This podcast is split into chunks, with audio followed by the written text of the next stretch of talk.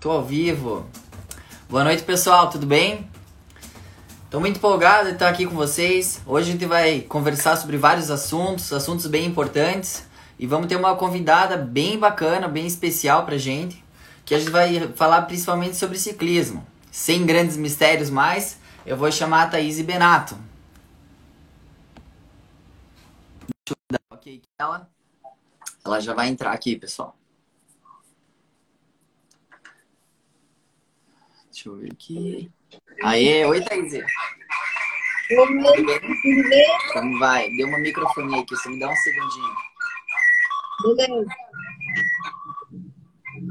E aí, tudo bem? Tudo certo com você? Tudo certo. E aí, tudo bem, Gui?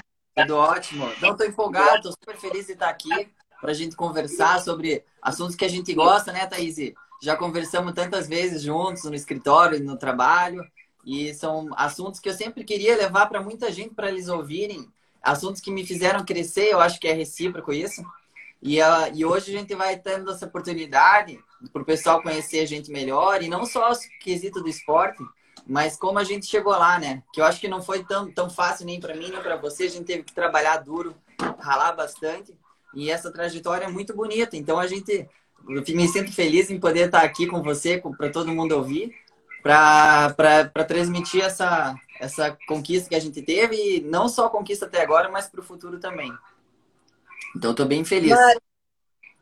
Eu também, é, você, além de grande inspiração, me ajudou sempre a evoluir muito é, no ciclismo, na profissão, na vida. Então, nossa troca de experiência, cada dia, cada 10 segundos que a gente se encontra na academia e troca uma palavra, a gente cresce algumas estrelas dentro da gente. Então, eu acho que esse momento onde a gente pode passar para mais pessoas é, tudo que faz tão bem para a gente, eu acho que vai ser fundamental. E estou muito feliz em poder estar junto aí com você para a gente Nossa. trazer coisas boas nesse momento. Legal, Thaís. Então, vou ter que falar um pouquinho de você, acho, para o pessoal te conhecer. É, você tem 28 anos, né? Você é super, uhum. super multifunção, assim. Você é ciclista profissional da Memorial, você é professora da Manoc Team, da nossa assessoria, você é professora da Swimix e você ainda dá personal training. Então, você é uma super professora, todo mundo, por onde você passa, você é super querida. E além disso, você teve êxito em todos os lugares. Eu vou falar da tua carreira como ciclista aqui. Você foi campeã brasileira de pista por pontos em 2017. Você foi campeã brasileira de perseguição em 2019 campeã da segunda etapa do Tour do Uruguai 2018, que é uma corrida bem puxada, né, Thaís? Bem competitiva. E foi terceiro lugar no Brasileiro de Estrada em 2016, que foi a tua revelação no ciclismo profissional. Certo? Esqueci uhum. alguma coisa? É, mais coisa Ah, eu acho que todas as conquistas sempre são bem importantes, né? É, ali, por mais que esteja, sei lá, fui campeã brasileira e duas vezes, mas eu acredito que esse terceiro lugar no campeonato na, na estrada foi onde eu comecei no ciclismo e que, assim, eu não tinha nem noção aonde eu ia chegar, mas eu fui buscar e eu tive a oportunidade de estar no pódio e a partir daí foi uma crescente, assim. Que Aí eu lembro até bem... hoje de você contar essa história, mas eu vou perguntar dessa história daqui a pouco. Não vamos, não vamos deixar guardar o melhor para depois. Mas eu queria contar uma anedota para todo mundo, que foi o dia que a gente se conheceu, Thaís. Eu não conhecia você, não sabia, não sabia nem quem você era. E eu tinha um pedal bem pesado com o Todinho, atleta profissional daqui, fiz até live semana passada com ele, o pessoal conhece ele. E a gente é um treino forte. E é uma estrada meio perigosa, ela sobe, desce, chega até 75, 80 por hora. Então a gente, quando a gente tem treino forte, a gente tem um cuidado para que não tenha muita gente na nossa roda, porque 80 por hora, quem não, não conhece, é um pouco perigoso. Então a gente né, quer treinar, fazer o nosso treino. Aí a gente tava fazendo, subindo forte, e daí eu vi a, a Thaís, que eu não conhecia ela ainda, né? Ela e um outro ciclista lado a lado. A gente passou voando, né? Porque ela tava com aquilo na cabeça. Daí, daí a Thaís entrou na nossa roda. Eu falei, ixi, bom, tudo bem, a gente vai fazer tiro aqui, não vai dar nada. Passou a subida e nada. Deu 5 quilômetros depois, 48 por hora e nada. Só dei uma piscadela para trás, assim, ela tava toda vermelha, mas não falou nada. Descida 80 por hora, pulando buraco, acostamento sujo. Aí eu me impressionei. Falei, cara, menina, além de tudo, é corajosa. E eu vi que ela estava fazendo força. Eu falei, agora nessa última subida ela não vai aguentar. Aí eu subi tão forte que quase que eu não aguentei e a Thaís ficou pendurada na roda. Daí eu lembro que eu, eu me desviei a estrada para um lugar e você continuou reto. Você falou, ah, obrigado pela carona aí, pessoal. Daí eu olhei todinho assim e falei, cara, quem que é essa menina, cara? Não é possível. Porque, eu, um, eu vi que você estava sofrendo e não desistia fácil. Então eu já admirei porque você pedalava bem e porque você não desistia das coisas fácil. Depois a tua persistência, habilidade com a bicicleta e acreditar em si, né? Então a partir desse momento eu já gostei de você. É, daí depois conhecendo você, a gente começou é, tra tra trabalhar profissionalmente, foi muito legal. É, você pode acrescentar uma coisa nessa história? O que, que você pensou na hora lá, Thaís? Que a gente passou, você sofreu, como que foi? Não, foi muito legal. Assim, eu lembro que eu tava com o Guilherme Lamano, ele até tá na live aí. É... E daí a gente tava. Eu, vocês passaram, eu também não conhecia, né? Mas eu falei, ah, os caras estão passando mais forte, nosso pedal tava meio devagar. Eu falei, ah, vamos junto, né? Daí ele falou assim: não, esses caras são profissionais. Eu falei: e daí? A gente vai junto e não vai dar nada? Ele falou: não, mas vai que os caras não gostam. Eu falei: não, não tem essa. A gente tá na estrada, a estrada é pra todo mundo. Vamos na roda dos caras. Aí ele falou: será? Eu falei: eu vou, se você não vai, beleza. Aí quando vocês começaram a apertar, ele ainda acabou sobrando, acho que na descida. Aí eu olhei para trás e falei, ah, agora deixa, eu vou sozinha. Aí eu falei, não vou largar. Nossa, eu tava sofrendo. Mas eu falei, não vou largar da roda dele. Eu lembro até hoje, sim. Eu falei assim, eu vou mas, dar tudo. Mas isso a gente já percebe uma. Já tem uma admiração do. Porque um atleta que realmente quer conquistar as coisas não vai ser fácil, né? Então, mesmo que não seja o certo, às vezes tem que arriscar, tem que ir para cima. Isso tem muito no ciclismo. No triatlo é um pouco mais, é um contra-relógio, tem as provas de vácuo também muda um pouco. Eu quero, vou perguntar para você da diferença do ciclismo e do, do triatlo, que você já convive com as duas coisas, acho que é importante você falar. O pessoal vai ficar curioso aí. Mas eu acho que é legal essa, essa ter aquela ímpeto, né? aquela vontade de perseguir, de buscar os sonhos. Eu já percebi nesse primeiro dia que você era assim, e isso se comprovou no, no decorrer da história. É, daí eu lembro assim, que até hoje você me mandou uma mensagem no Strava, assim, é, Oi, quer trabalhar comigo? É, me passa uma mensagem, tem o número do celular. Daí eu falei, ah, eu vou trabalhar, por que não? a gente marcou uma reunião na, na, na assessoria e depois daí eu já saí com emprego, dando aula pra galera. É. E foi muito legal, porque legal. foi só crescendo. Legal, Thaís. Foi muito bacana esse dia mesmo. E, Thaís, e como você como atleta, agora vamos falar um pouquinho da tua carreira como atleta. Qual que é o resultado que você mais se orgulha?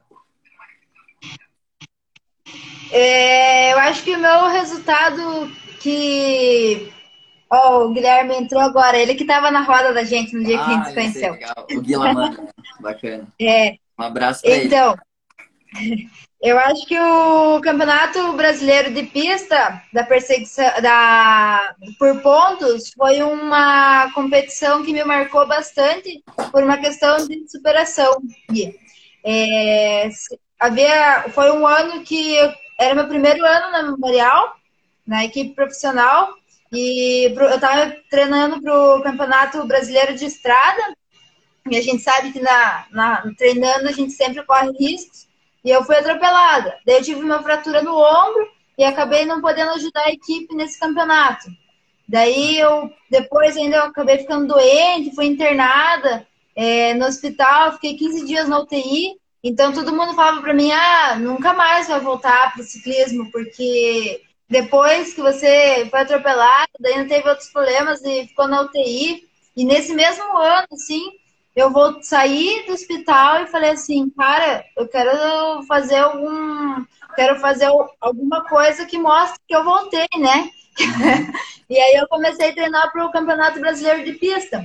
E foi um ano bem eu caí bastante nesse ano, um ano que eu tive vários acidentes, assim, faltando 15 dias para para essa prova, um cachorro estava numa descida e um cachorro entrou na minha frente. Eu caí de volta, me ralei inteira, mas isso também não me fez deixar de sonhar. Então, quando chegou no dia dessa prova, no dia da, da competição, eu falei assim: se eu passei por tudo isso até agora e eu tô aqui, agora eu vou dar o máximo que eu tenho de força e vou, não vou sobrar para nada aqui, né? E aí eu comecei a. As meninas até falavam assim que eu tava. Eu dei uma volta no pelotão, assim, no circuito dentro do velódromo. Eu tava com sangue no olho ali, sabe? Mas eu acho que eu tinha sofrido tanto durante o ano que aquilo já não era mais sofrimento. Então eu pude. Então essa prova me marcou bastante, porque foi do, do zero ao 100, sabe? Eu fui de uma prova do nada ali, que eu tava no hospital e fui campeã brasileira de pista. Então é uma prova que eu levo eu aqui no que... coração. Então, isso foi muito legal você falar, porque uma coisa que eu vejo você desde sempre é o quanto você aguenta sofrer.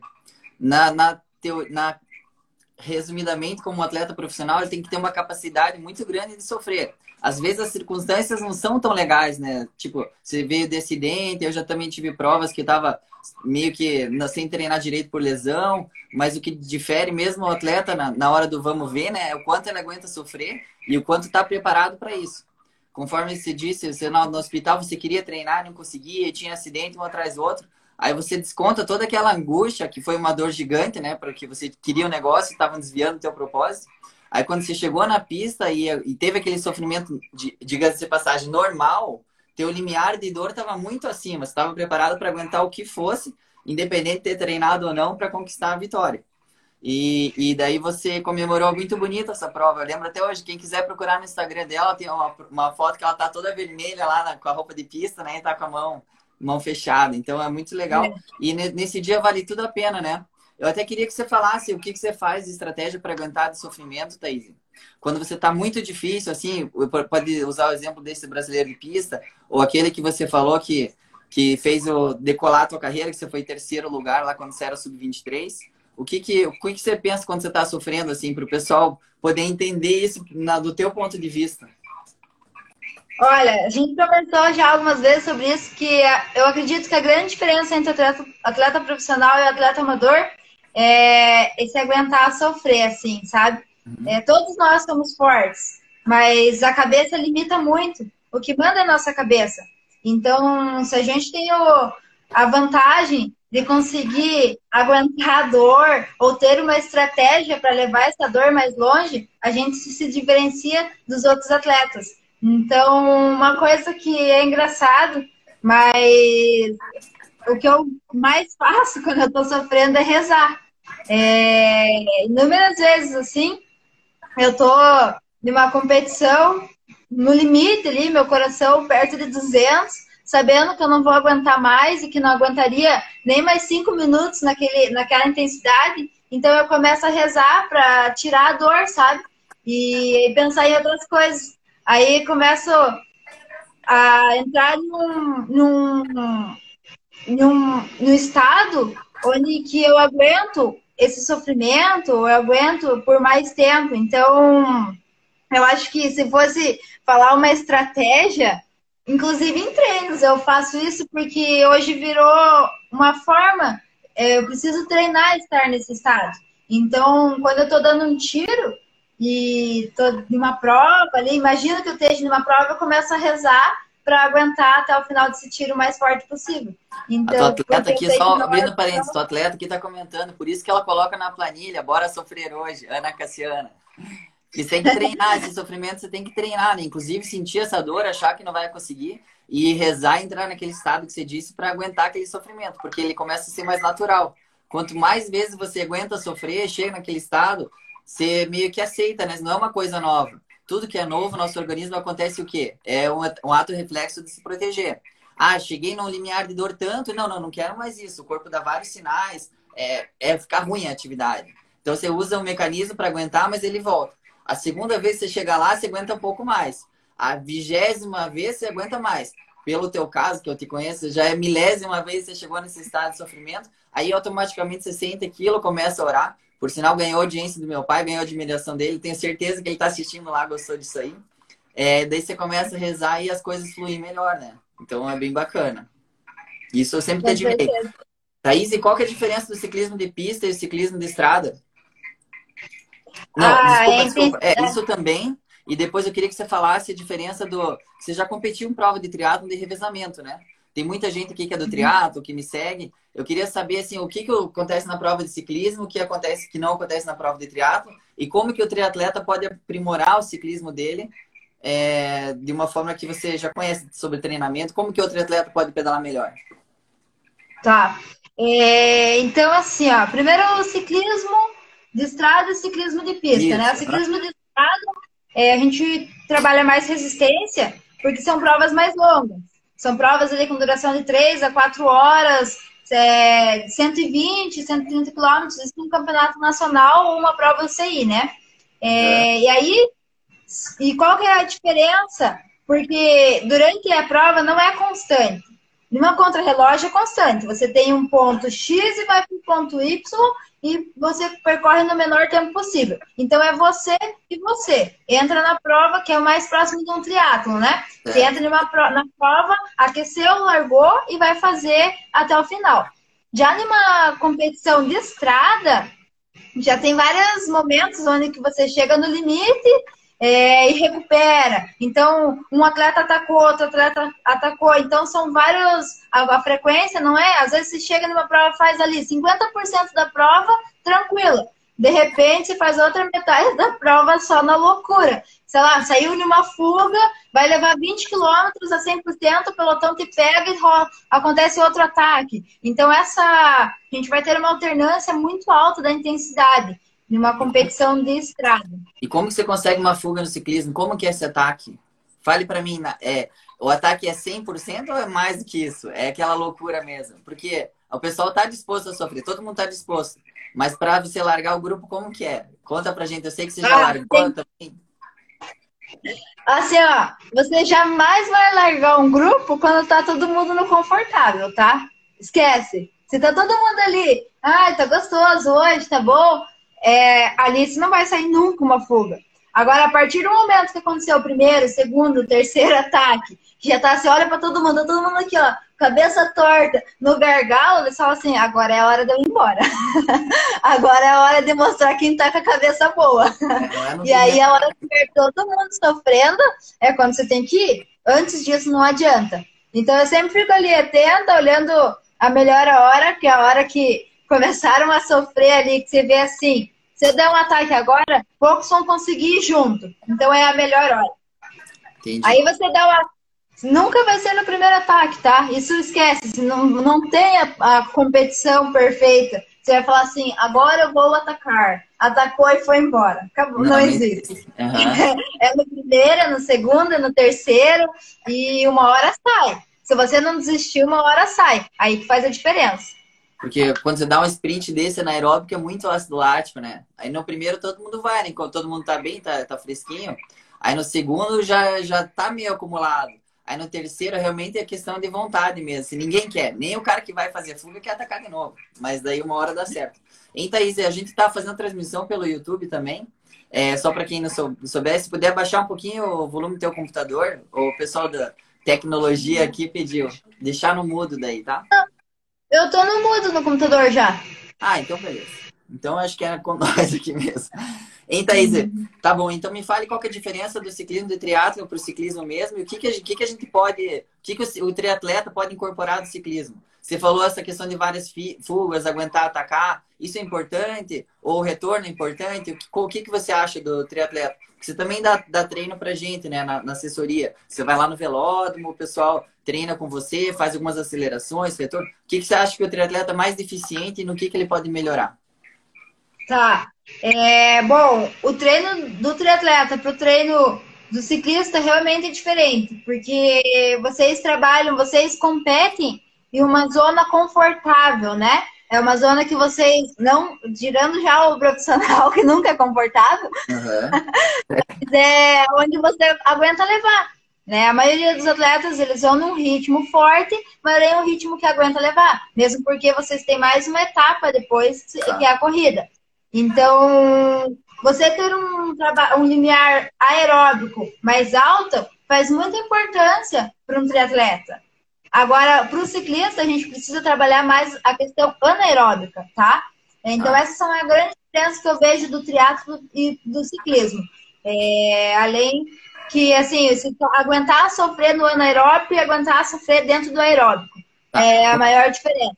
Qual que você acha que é um treino legal para o pessoal que está assistindo, que ele quer, quer sair com uma dica prática? Qual que, qual que é o treino legal para um triatleta, então? Tá, eu vou falar então uma coisa diferente para o triatleta. Hum, é, porque a maioria dos triatletas sabem que é importante fazer tiro em A2, A3 ali por mais tempo para poder aumentar esse limiar. Legal, todo mundo sabe disso. Agora, ninguém sabe a importância de fazer um retorno rápido e voltar numa velocidade alta.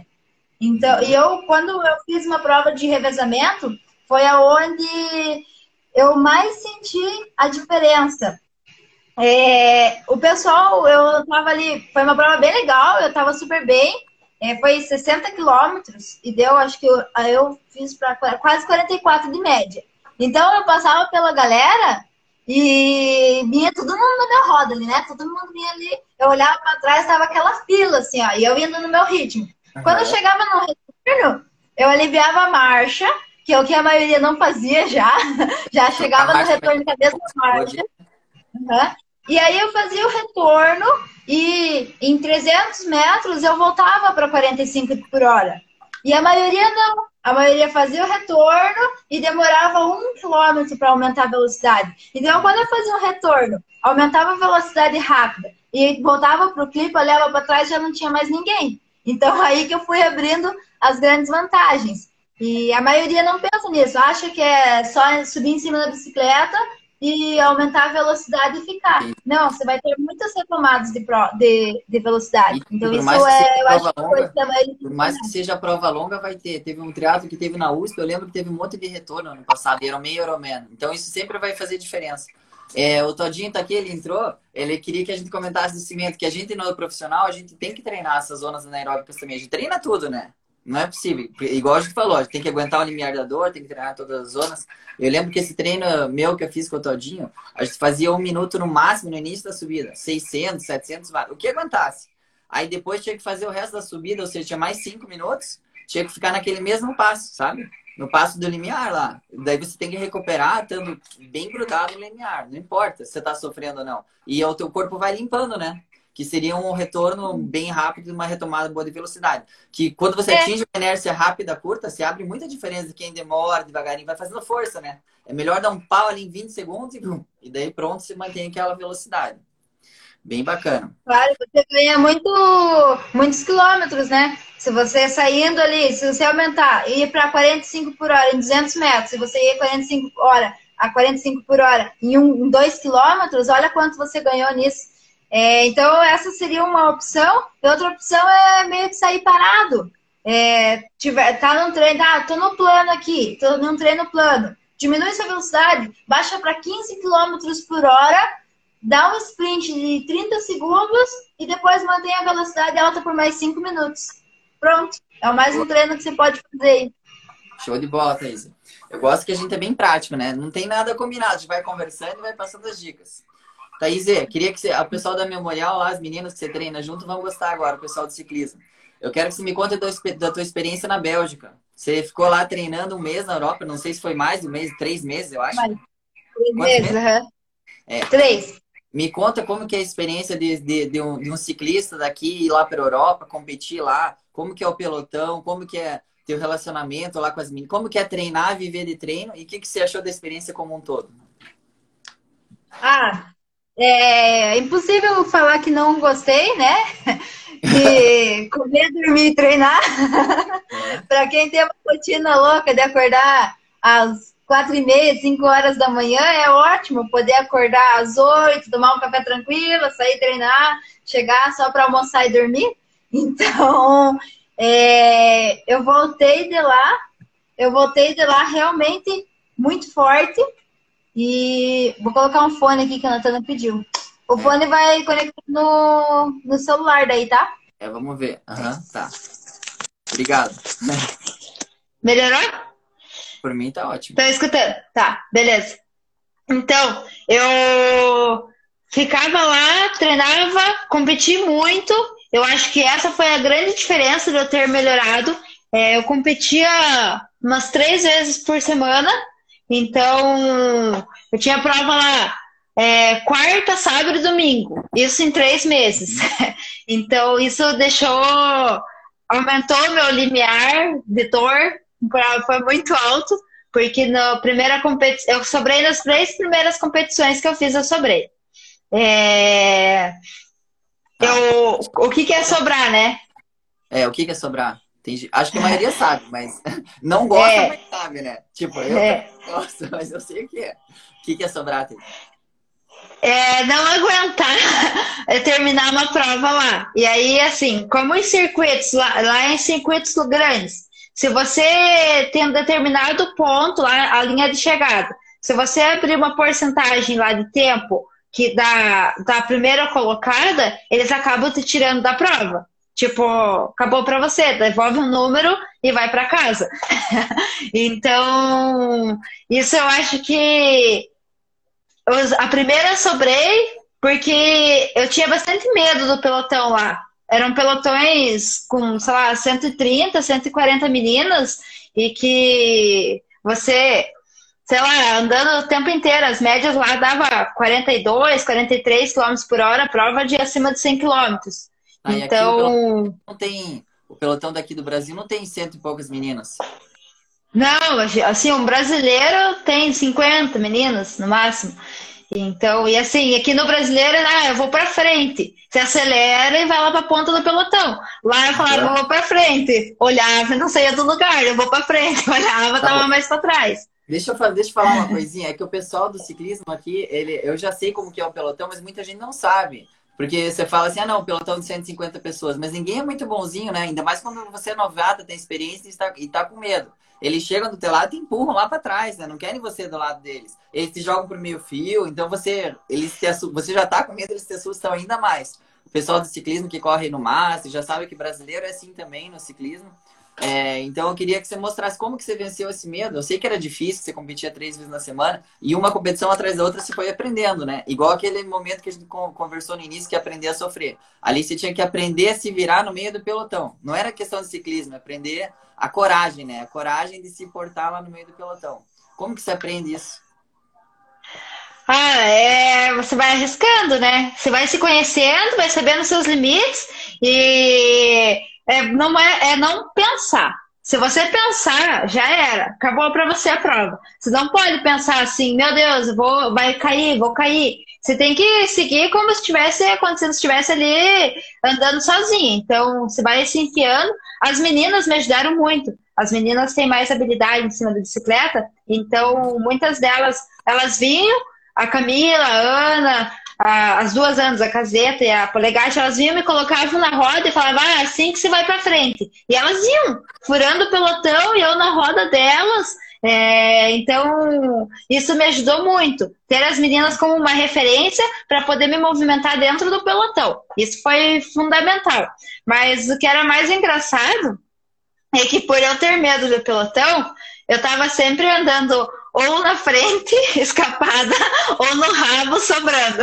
Então, era muito engraçado. Até o Cláudio, ele tá aí, ele é o diretor lá da equipe, uhum. ele gritava, uma volta ele gritava pra mim, Thaís, vai pra frente! Daí na outra volta, daí na outra volta eu tava escapada lá na frente.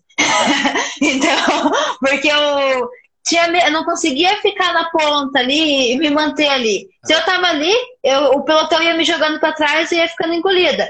Assim, eu ia atacava, ia para frente, saía algumas fugas, então era bem louco. Ou eu tava lá na ponta, atacando, fazendo força, ou eu tava lá no final, sobrando. Inclusive aquela foto que mandamos hoje era do que eu postei até agora, era de uma de uma fuga que eu tava saindo lá, mas não era porque ah, eu vou sair da fuga agora. Não, eu não tinha medo, tava dando tudo. Era tudo ou nada ali. Ah, entendi. E dá-lhe oração, né? Vamos lá, eu rezei. Meu Deus do céu. Antes da gente ir para outro assunto, eu vejo o pessoal da Complex comentando aqui. A gente vai para a terceira, terceira parte da nossa, nossa live aqui. E é, vai ser sobre a tua carreira profissional, como professora, personal e técnica. Então, eu já vou falar algumas coisas de ciclismo, mas você do outro lado agora. Você, era, você foi atleta. Quem, aliás, vocês quiserem interagir com a Thaís, quiserem perguntar uma coisa, a gente está lendo aqui as perguntas. É, tem um pessoal do Mato Grosso que falou que uma, que uma vez teve que passar por cima de jacaré, muito engraçado. Mas assim, quiserem interagir, a gente, se tiver uma pergunta, a gente responde também. É, então, falando um pouquinho da tua carreira como professora, é, profissional mesmo. Primeiro, como que você concilia todas essas coisas, Thaís? Como que você falou que treinou na Bélgica lá só treinando, viu como que era, mas aqui você tem diversas modalidades. Você tem uma hora você está dando personal, outra hora você está correndo para academia para dar aula, outra hora você está dando aula para gente no velódromo, outra hora você está fazendo planilha. Tem a equipe de ciclismo da Complex também, que você é, é técnica, coordenadora de uma equipe de ciclismo amadora. Queria que você falasse primeiro como que você consegue conciliar tanta coisa, manter teu bom humor, a jovialidade, e o teu, sempre que a gente se encontra, você falou que você fica feliz, eu também fico feliz. Como que você sempre está animada e fazendo tanta coisa? Olha, eu acho que a principal questão aí é, é a disciplina. Então, assim, ó, eu começo meu dia, eu tenho, na verdade, a minha semana sempre programada. Eu sei aonde eu vou estar dando aula em cada horário, é, eu sei exatamente todos os dias a hora que eu vou precisar acordar e a hora que eu vou querer dormir. Então, o horário que eu vou montar a planilha, o horário que eu vou conversar com os alunos, o horário que eu vou dar personal. E você precisa se dedicar 100% para cada questão que você está fazendo. Então, para mim, isso é ter disciplina e estar 100% presente naquele momento. Isso para todo mundo, tá? hein? Quem está ouvindo aí, ó, se fizer isso aí já resolveu metade dos problemas. Vamos lá. Show de bola. Não adianta eu lá, eu tô dando personal pensando na planilha que eu tô fazendo, que eu tenho que fazer. Aí nem meu personal e nem minha planilha vai sair. Então, a ter a disciplina fundamental, principalmente na questão dos treinos. Para conseguir conciliar tudo, a gente, eu preciso às vezes acordar quatro e meia da manhã para estar no rolo quatro e quarenta, porque eu tenho a minha primeira aula às sete. Para isso, eu precisei dormir às nove e deixar a minha alimentação do dia seguinte toda pronta já. Então, a questão da disciplina é fundamental para você conseguir conciliar e fazer tudo muito bem. É, a questão dos rolos interativos vem me ajudado bastante, uhum. porque até foi o Gui que fez eu adquirir o meu primeiro rolo, né? Porque, yes, pô, compre yes. isso que é muito bom. Mas, realmente, isso me ajuda muito hoje. Eu acho super importante poder treinar na estrada, porque a gente precisa ter essa habilidade de estar na estrada e ter as horas de treino. Porém, é, eu poder fazer os meus treinos 100% controlado, acordar às quatro, eu tenho certeza que 4h40, é, acordar 4h30, saber que 4h45 eu estou em cima do rolo e que exatamente 7 horas eu já saí do rolo com meu treino feito é fundamental. Eu não vou ter pneu furado, que eu vou conseguir manter a minha potência certa, que não vai ter nenhum carro se atravessando na minha frente. Então, isso foi fundamental para poder ter a evolução dentro do, do esporte. E aí, a hora que eu cheguei na academia, Acabou a Thaís atleta. Eu vou ficar 5, 6 horas em pé, 7 horas em pé, trabalhando, dando aula, agachando 10 vezes para levantar a anilha. E não posso pensar que minha perna está cansada, que eu estou cansada do meu treino anterior. Então, isso é, é fundamental, assim, estar presente ali. E eu acho que o principal é fazer com amor, né, Gui? Porque é. eu não ia conseguir fazer tudo isso se eu não tivesse amor pelo que eu faço. E o que, que você. Tenho que certeza. Que, falar em amor, o que, que você mais gosta, então, da tua profissão? O que, que te deixa mais feliz dos teus atletas, do teu personal? O que, que você acha, o, teu, o que, que teu aluno faz que te deixa super feliz, assim? Acho que muita gente vai, vai se relacionar com isso também. Hum. É, eu acho que poder começar uma aula e terminar essa aula vendo que a pessoa saiu melhor do que começou, é, seja a cabeça, seja o coração, ou seja o estado físico, para mim não tem preço. Não tem preço, assim. É, eu começar uma aula, a pessoa começa, ai, ah, tô cansada hoje, trabalhei bastante, e termina aquela aula, nossa, que bom que é suar, né? Saí mais feliz hoje. Pô, pra mim não tem preço. Ganhei meu dia, é, além que a gente gosta quando a planilha do Training Peaks fica verdinha, essas coisas também deixam a gente feliz, né? Mas é, se for para pensar o que, que eu mais fico feliz ali é, dentro da minha profissão, é poder fazer o bem para as pessoas. Nossa, que legal. Poder. Porque essa, deixar... na verdade, vou fazer um parênteses aqui, é uma característica que todo profissional de educação física tem que ter, né? Às vezes a pessoa chega mesmo um dia pesado, então a gente vai trabalhar com o físico, com o esporte, com coisas diferentes daquele, daquele do, normalmente que a pessoa está fazendo, e a gente tem que transmitir essa, essa vontade, trabalhar com dedicação, estar tá presente no momento, não estar tá preocupado com, com, o futuro e fazer aquilo com amor mesmo, porque daí a pessoa só de estar tá na tua presença, ela já vai sentir melhor. Trabalhar o corpo vai produzir endorfina, uma série de benefícios de dentro para fora também. Então, essas duas coisas, harmonia, harmonia entre você disposto, a pessoa melhorando, isso aí a pessoa vai sair melhor mesmo. E continua assim mesmo que vai dar certo sempre, hein, Thaís? Pode continuar assim. Deixa eu colar e... outra pergunta. é. Tem uma pergunta que a Fer fez ali, que eu acho que é legal uhum. falar. É uma preparação que eu faço antes de competição. É, eu até treinei com ela essa semana e a gente conversou um pouco sobre isso. É, a gente, uhum. dentro do esporte, quando você decide ser profissional, você tem que ter a certeza que você vai precisar é, ter alguma. Se, é, tirar algumas coisas que você gosta da sua vida, sabe? É, tipo, ah, é, quando eu estou numa preparação para uma prova, eu pego os meus três meses antes. Eu, eu, me conheço muito bem, então eu sei que eu preciso me dedicar três meses antes da minha competição principal, mas é de me dedicar 100% a isso, sabe? Então, eu gosto muito de fazer, a gente já conversou sobre isso, um calendário. Então, eu pego três meses, 90 dias. 90 dias antes da minha prova, eu faço um calendário no papel, fazendo um quadradinho para cada dia. Dentro desse quadradinho, tem três coisas importantes para mim, que é a minha alimentação, o meu descanso e o meu treino. Nesses 90 dias, eu preciso estar 100% ali com essas, esses fatores. Então, eu deixo lá, dia primeiro. Daí, eu, como que foi meu treino? Ah, foi legal. Ok, coloco ali é, 100%, 80%, 90%, ou simplesmente um ok. É, como que foi a minha alimentação desse dia? Porque a gente precisa ter uma alimentação boa para poder produzir energia boa. Então, ah, minha alimentação foi ok. Fechou? Como que foi o meu descanso desse dia? Ah, eu consegui dormir as minhas oito horas, eu alonguei e eu fiz uma liberação. Ok. É, no, na minha última planilha, eu coloquei mais uma coisa, que é a meditação.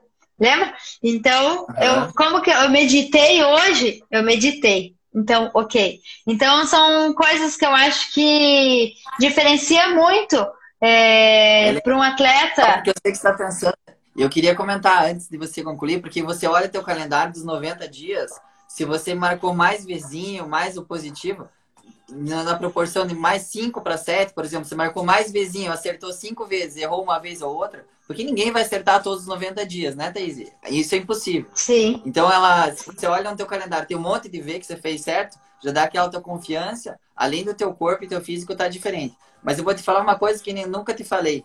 Quando você coloca esse teu calendário, eu não sabia que era 90 dias, mas enfim. Quando você se dedica para uma prova, Thaís, na hora eu vejo que teu brilho no ar tá diferente. Eu vejo você muito, quase que obstinada, obstinada de um jeito bom, assim, meio que obcecada pelo resultado. Daí, depois de a gente conversar, eu vou pro carro e penso assim, putz, a Thaís tá com aquele brilho no ar de volta, ela vai bem na prova, eu tenho certeza. Então, uma característica que tem é que você já tem aquela, já incorpora aquele esforço que você vai fazer nesses dias e já guarda tudo para aquele dia decisivo, que vai, que vai ser aquele dia que você vai aguentar sofrer, como você aguentou aquela história na pista, que você teve acidente e tal, que você não marcou muitos vizinhos, mas daí você compensou na garra e na força de vontade. Então é bem legal. Verdade. Thaís, Verdade. Eu queria que você contasse um pouco da Complex, como que foi aquela, a tua história, para você esse ano que você foi técnica de uma equipe amadora de ciclismo, né? A Complex é uma equipe amadora, tem cerca de 20, 30 atletas. E como que foi para você treinar eles, planejar? O que, que, você, o que, que você achou vendo? Você é atleta da Memorial, mas como que foi estar do outro lado, ser a técnica de uma equipe? Ah, é muito legal, porque a gente conhece muito o ciclismo e eu acho que eu pude fazer diferença nos, nos detalhes. É, antes de uma competição, a gente conversava, eu passava as dicas que analisava, eu passava as dicas que eu achava importante que era para aquela prova. É, ah, aqui vai ser o momento ideal para você fazer um sprint, para vocês atacarem, ou no Campeonato Brasileiro, fiquem atentos a esse ponto. Então, isso é muito legal, porque eu sei, eu sempre senti estar lá. Mas passar para uma pessoa estar lá não é tão fácil. E eu fiquei muito feliz por ter conseguido. É, a gente teve uma evolução muito grande com a equipe. Ah, todos os atletas que treinaram evoluíram muito, então isso eu achei que foi fundamental, assim. É, essa vivência. Uhum. Você falou bastante. É, essa vivência. Isso. E o que mais em relação ao treinamento? Porque eu, eu, vou, eu queria até falar para você, perguntar, que antes a gente fazia muita treino, um treino de base bem comprido, né? Eu lembro que eles faziam, até queria comentar disso, e daí se incorporou algumas outras coisas, trabalho de força, trabalho, trabalho até um pouco de estímulo anaeróbico. Daí, qual que foi a percepção deles, as, vendo que tinha que mesclar todas essas coisas no período de base também? Como, como que você viu isso? Eles chegaram mais preparados, né? É, antes eles vinham, chegar, terminava a base e estavam muito lentos. Então, hoje eles conseguiram melhorar por quê? Porque eles já saíram da base melhor. Então, aí é muito mais fácil você melhorar quando você já está melhor e você vai evoluir mais do que, ah, eu fiz minha base, agora que eu vou começar a pensar em fazer força, agora que eu vou pensar ah, mais na questão do específico. Agora, se eles já estão já pré-preparados numa base, com certeza, na hora de chegar e ter que acelerar de verdade, o coração já está sentindo. Eles o coração per... já sabe aonde que... Eles estão perguntando quando você vai visitar eles no Mato Grosso lá. Já Era pra eu ter ido já, né? Era mas, mas eu quero muito ir pra lá. A gente, esse ano a gente não sabe o que vai dar, mas com certeza, assim que, que pudermos estar lá, vamos, a gente precisa fazer alguns treinos juntos aí pra, pra sofrer. Eu sofrer na roda deles e eles na minha, né? É, acho que as duas coisas. Eu já tive lá, sei que também não é fácil. Hein, Thaís? Olha que legal. É, treinamento que você falou é uma das características bem modernas de treinamento que faz bastante diferença para quem está ouvindo a live aí. É, planejar o treinamento de base, às vezes não é só ficar rodando, rodando, rodando, que você fica, né? Esse conceito da atualidade, que você já começar a fase competitiva já mais preparado, é bem importante. E foi até uma das coisas que eu queria perguntar para que é uma coisa genérica, é, local, né, que você fez com uma equipe, mas ela é genérica que abrange o treinamento como um todo. Então, tá de parabéns aí pela, pela pela, pela eficiência no trabalho que deu resultado e também queria que todo mundo ouvisse isso aí, que foi bem importante. Agora, eu queria falar mais uma vez da tua resiliência, é, que é uma característica impossível de, de, de não ser notada. Chegou você para treinar com o Alex Arceno uma vez, quando você estava começando no ciclismo, aí você falou para ele assim, ó, eu quero ser uma ciclista profissional. Daí ele olhou para você, né, achou que estava acima do peso, vou testar essa menina. Como que foi esse teste, Thaís? O que, que ele mandou você fazer e como que... e você conseguiu fazer ou não conseguiu? Então, eu acho que isso é uma coisa também bem importante, que até eu cobro dos alunos ali, quando eu vejo que alguém tá. A gente precisa ser bem realista com nossos alunos, sabe? E falar o que eles precisam. Então, é. por mais que às vezes, ah, é difícil falar, é, eu tenho, eu sempre tenho a liberdade de poder falar tudo o que eu penso para os meus alunos, entendo eles da forma que acharem mais necessário. Uhum. Então, isso é uma questão que eu acho. E o Alex achou que eu não tinha capacidade de, de se tornar um atleta profissional, por isso ele me deu um desafio, né? Adoro essa, Falou... história, adoro essa história. Ah. eu, assim, eu falei, é porque eu vi que eu tinha o campeonato nacional, o brasileiro, ia ser aqui em Joinville. Então eu falei, ah, é perto da minha casa, dá para eu ir, então eu vou querer competir essa prova. Eu nunca, eu só tinha competido umas provas regionais, não tinha noção o que, que era um campeonato nacional, o que, que era uma prova é, de elite. Eu falei, ah, eu quero, eu quero competir o campeonato nacional. Eu falei para ele é, seis meses antes, mais ou menos. Aí ele, tá, tudo bem, você quer competir? Então eu tenho um desafio para você você vai fazer 200 quilômetros, a volta da Lapa. Deu a volta da Lapa, nem sabia o que, que era isso, né? Mas tudo bem, vou fazer a volta da Lapa. Aí peguei com o Gregory, que a gente sempre treina juntos. Ele também tinha esse treino, tava na planilha dos dois, volta da Lapa. A gente pegou, baixou na, o mapa no celular, colocou o celular no bolso, falei, ah, beleza, 200 quilômetros, vamos fazer a volta da Lapa. 200 quilômetros, primeiro treino. Coloquei umas comidas no bolso, mal sabia aonde que era isso daí, se era perigoso, se não era. Peguei a bicicleta lá, nós dois, bem loucos, saímos lá. Ficamos lá, sei lá, 10 horas na estrada. Mas a gente fez o treino, terminou o treino, e aí ele teria certeza que eu realmente queria aquilo. Porque se você coloca um desafio para uma pessoa e ela desiste na primeira, na primeira etapa, no, primeira, no primeiro desafio que você coloca, a pessoa já, já desiste, é, nem vale a pena treinar essa pessoa para um campeonato nacional, né? então eu acho que foi. É, e esse foi o campeonato. É, e daí eu cheguei lá preparada, eu realmente estava forte, é, e foi aquela prova em Joinville que eu fiz terceiro lugar. Meu primeiro campeonato nacional. A gente já se conhecia, né? Você uhum. sabia que ia para lá. E daí você perguntou para mim, ah, qual que é teu objetivo? Daí eu falei, ah, queria fazer um pódio nessa, nessa prova, mas eu sei que é difícil, mas eu vou estar lá e eu vou arriscar, né? Não tenho nada a perder. E eu fui lá um dia antes da prova. Eu não fui, eu fiz primeira contra-relógio e não fui como eu queria, mas aí eu te mandei uma mensagem, ah, não, fica tranquilo, amanhã será um dia brilhante. E realmente foi. É, eu cheguei lá e eu não tinha nada a perder, ninguém me conhecia. Acabei saindo de uma fuga com mais duas, três equipes principais aqui do Brasil e consegui o terceiro lugar no meu primeiro campeonato nacional. Então, eu acho que foi o foi meu meu ponto chave ali para saber o que eu queria de ciclismo. Uhum. E vamos responder a pergunta do Bruno aqui. É a maior dificuldade no ciclismo profissional brasileiro, se comparado a atletas de fora é, ter outras atividades para ter uma renda financeira melhor. Você acha que isso é, é, é verdade ou não? Ó, eu vou falar que o Brasil, ele, ele ajuda, sim. Tem as atletas do Exército que ganham, ganham bem para estar como atletas, que vivem disso.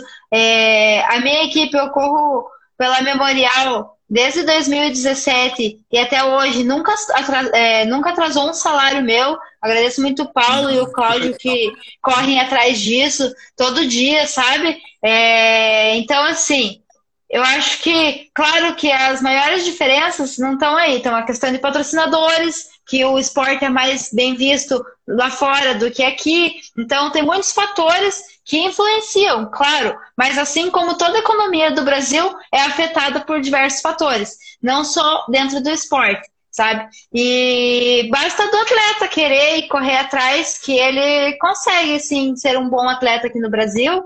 E a gente hoje vê o Avancini, que foi campeão mundial e é um atleta aqui do Brasil. Então, por que não, né?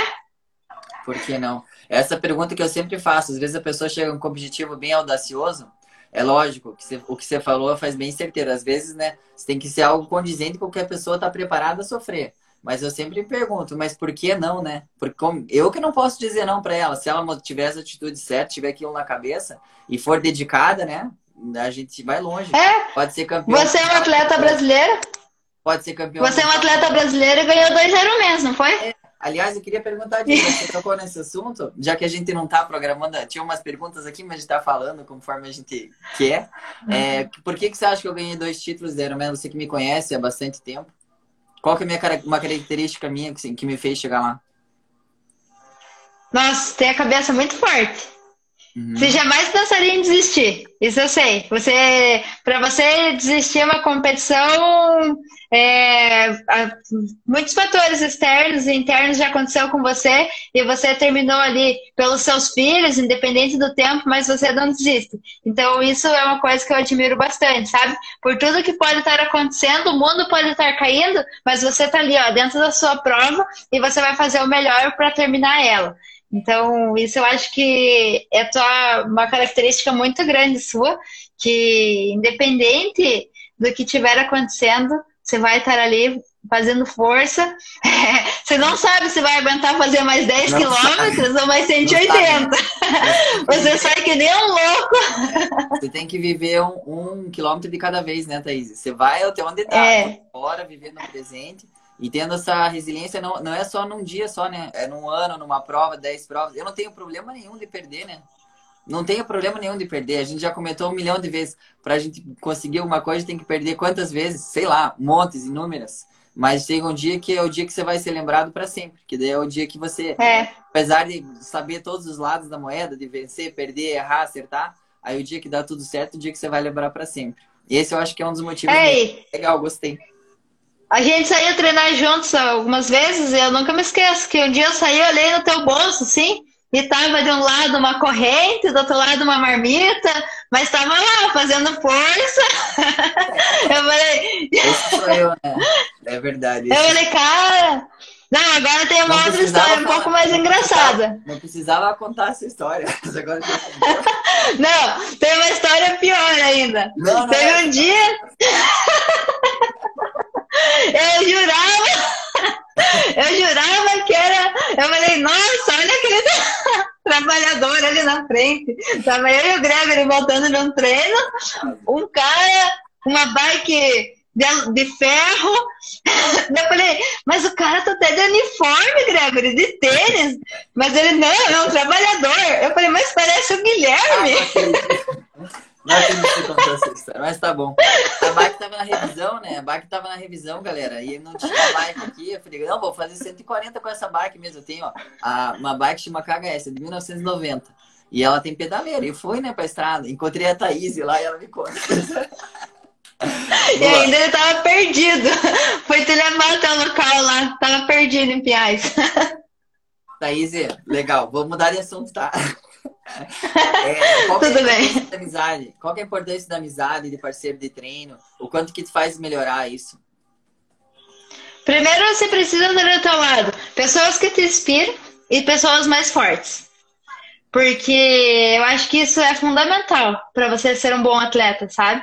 Não adianta você sair treinar com uma pessoa que vai ficar falando do teu lado, ai, mas hoje tá nublado, mas hoje vai chover, mas hoje. Não! Subiu em cima da bicicleta, começou a treinar, tem que ter alguém ali para dar tudo do teu lado. Faça o que acontecer. E você poder, cada vez que você conversa com uma pessoa que te inspira, com certeza é, uma luz interna dentro de você vai brilhar mais forte. Então, eu acho que ter parceiros de treino que te inspiram é a grande diferença. Legal. E o que, que você faz para inspirar seus parceiros de treino? Porque eu já treinei com Faço você. bastante força neles. Bastante. Entendi. A é... que eu diga, né? Último é... treino a gente chegou mal que não conseguia nem comer mais. Tá. É... Então, o que, que eu queria falar para você? É... A importância da amizade. E quando você chega. Ah, uma coisa que uma característica tua você já falou. É, às vezes tem um dia pesado no trabalho, teve muita coisa para fazer, acordou quatro da manhã, trabalhou o dia todo. Aí você, antes de você entrar em contato com teus familiares, você falou que quer limpar a tua energia para você entrar bem, para chegar com eles e, e falar com, com o mesmo amor que você teve durante o dia todo na profissão, você tá, desgastou um pouquinho. O que, que você faz para limpar e como que isso te ajuda? Claro, é, é, isso é uma coisa que eu fui desenvolvendo ao longo do tempo, assim, até com a ajuda da Talita, psicóloga, porque eu acho que a gente sempre precisa estar é, se conhecendo mais, sabe? Então, às vezes eu, chego, eu percebia que chegava muito estressada em casa, nervosa, agitada, porque não é fácil acordar é, 5 da manhã e ficar ali a mil até as 8 da noite. Então, para não chegar em casa com essa energia sobrecarregada, muitas vezes eu entro dentro do meu carro, no estacionamento da academia, é, onde eu estou na minha última aula, e faço algumas meditações, sendo ela guiada ou uma meditação minha mesmo. É, paro, é, reflito como foi meu dia, penso nas coisas boas e limpo as coisas ruins para poder ligar o carro, colocar uma música que eu goste e vir até em casa. Então, isso é uma coisa que eu faço e gosto bastante, assim, para chegar em casa um pouco mais leve e não descontar as coisas ruins do meu dia no meu pai, na minha mãe, no Gregory. Então, é eu chegar ali, eu vou chegar um pouco melhor e poder escutar eles também. A gente gosta de conversar bastante aqui em casa. Então, sabe? Falar o que, que eu fiz, o que, que eu não fiz. Então, eu gosto bastante. Entendi. Eu tenho certeza que faz bastante diferença para eles também, você chegar sempre de bom humor. Que lição, hein? Isso daí que você falou no final vale, vale a live toda. Além de todas as outras dicas que a gente deu, essa lição é super bacana. É, Thaís, acho que a gente tem mais cinco minutinhos, tá? É, então, o que, que eu queria perguntar? É, queria falar para o pessoal da Complex que, que a gente vai fazer o possível para levar a Thaís lá, né? O mais, o mais rápido possível. Teve essa história da pandemia. Por sinal, eu achei super legal de não citar nesse assunto, porque a gente às vezes fica meio congestionado, né? e como a gente, a gente tem que resolver o que está no nosso alcance. No né? nosso alcance, o que, que é? Fazer o seu melhor todo dia, tá sempre limpo, igual você falou, com a, bom humor, vivendo o presente. Acho que isso é bem legal, acho que é bem pertinente. Você quer acrescentar alguma coisa, Thaís? Quer me perguntar alguma coisa também? Tem uns três minutinhos, quatro minutinhos. Ah, eu acho. Eu acho que é, tudo que vocês tiverem de dúvidas, pode sempre perguntando pra gente. Eu e o Gui somos, gostamos de falar bastante e responder as dúvidas de todo mundo. A gente acha que quanto mais a gente vai falar, mais a gente for explicar, mais a gente também recebe de conhecimento. Então, estamos abertos aí para vocês. É, ah, eu fiquei, queria saber mais sobre isso, sobre aquilo. Manda uma mensagem ali, tanto no meu Instagram, no Instagram do Gui, que a gente vai ter maior prazer em poder explicar para vocês e falar um pouco mais do que a gente gosta, né? Eu acho que o amor que está dentro do esporte, comigo, com você, e a gente quer que esse amor irradie para as pessoas para poder continuar é, cada vez mais colocando gente para o esporte. Então, muito feliz em conhecer vocês e poder estar na equipe, poder fazer uma live. Eu acho que é, sou muito grata por ter. Você é uma pessoa que me inspira e sou muito grata em ter como amigo. Eu acho que foi é muito legal. Legal, Thaís. Eu tenho certeza que depois dessa o pessoal gostou mais ainda de você. Eu tô vendo aqui os comentários, cheio de coraçãozinho e tal. É, que bom. A gente também te adora bastante. A gente aqui em casa te admira muito. É, que legal poder conversar, igual eu falei, vai encerrar já a live, então eu queria agradecer a você mais uma vez, agradecer quem participou. Quem não participou, a gente vai deixar a live, acho que a gente tem no YouTube, né? Que a gente teve que resolver os probleminhas técnicos, que a gente também está tentando nisso, né? É, e quem participou aqui na live, perguntando, achei bem legal também, estou super satisfeito de estar tá fazendo mais vezes esse trabalho e convidando pessoas bastante especiais e que significam muito para mim e para a equipe também como um todo. Tá bom? Então é isso aí, galera. Um grande abraço. Quem, como a Thaís disse, quem quiser perguntar, quem tiver dúvida, pode falar com a gente. Os atletas, na verdade, que, que perguntam pra gente, a gente, na verdade, ensina e aprende de novo, né? A gente vai sempre trocando experiência, crescendo, construindo. O treinador e atleta, a única coisa que não pode ter é a resistência entre um e outro, né? Sentiu alguma coisa, falou. Perguntou, perguntou. Quanto mais tiver essa facilidade de comunicação, as coisas vão mais longe. Então, que bom que você está aberta, deixou bem claro, eu também estou. Então, vocês sintam a vontade para perguntar para a gente. Valeu, Thaís. Um grande beijo. Viu? Não precisava ficar nervosa. Foi ótimo. É só isso. Aqui ótimo. Maravilha. Assim é melhor ainda, né? Não precisa nem de roteiro. Uma hora passa voando. Beijão, então. Vou fechar aqui. Beijo, galera. Muito obrigada. Bom descanso. Tchau, tchau. Tchau, tchau.